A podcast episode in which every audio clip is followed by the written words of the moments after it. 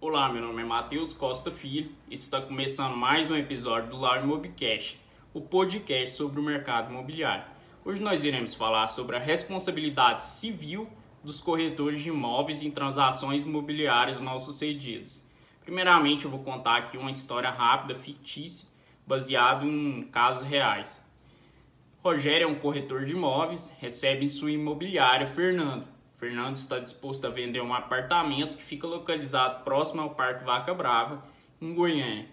Um apartamento cujo valor ele quer 70% do valor de mercado apenas, porque está precisando urgente daquele dinheiro.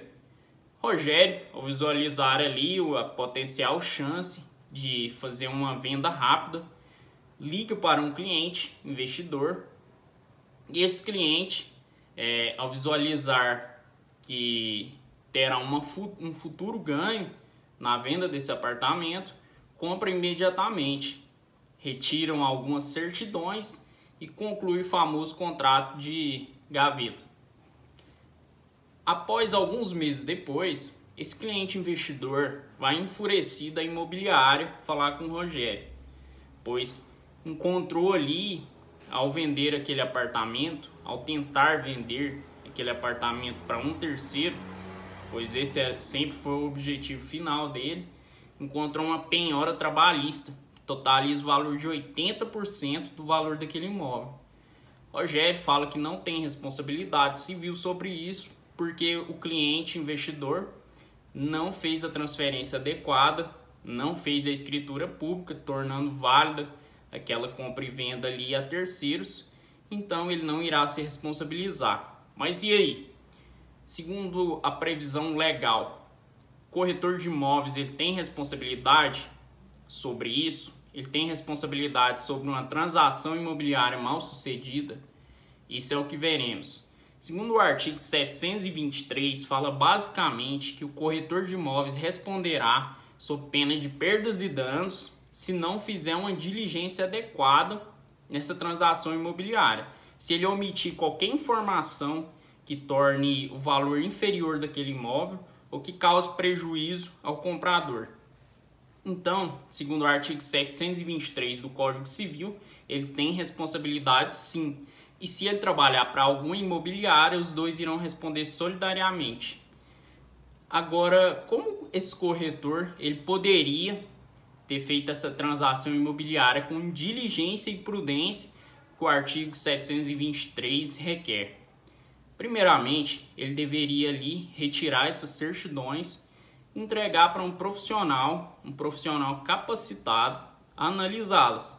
Porque nem tanto, nem todas as vezes se sair ali uma ação trabalhista, é, uma ação civil no nome do vendedor, pode ser um problema. Pode ser que aquele valor seja totalmente inferior ao valor do imóvel, que seja 2, 3%. Isso não será um problema nenhum.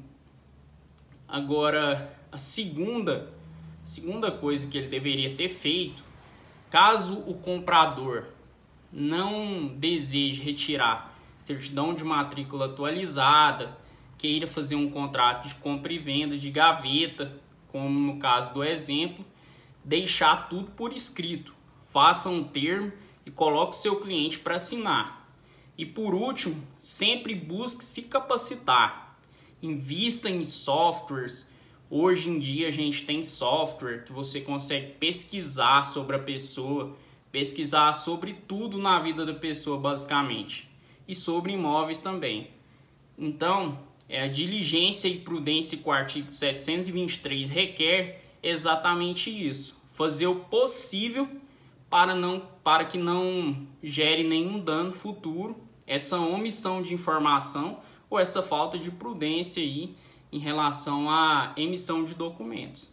Então não se esqueça, como eu falei, se o cliente rejeitar qualquer certidão, qualquer coisa ali que possa causa, que possa fazer com que aquela compra e venda do imóvel se torne uma venda segura, faça um termo, coloque ele para assinar isso, que isso poderá te salvar. E se você não tem onde guardar, digitaliza, coloca na nuvem, mas guarde com você. Não dê apenas a via do cliente. Tire duas vias ali, guarde a sua com você que você uma hora isso vai te salvar. Está finalizando aqui mais um episódio do Largo Meu Bcash e não se esqueçam que está disponível no YouTube, nas principais plataformas de podcast do Brasil e do mundo e também terá a versão formato artigo, que o link estará disponibilizado aí onde você estiver ouvindo ou assistindo esse episódio. Um abraço e até mais.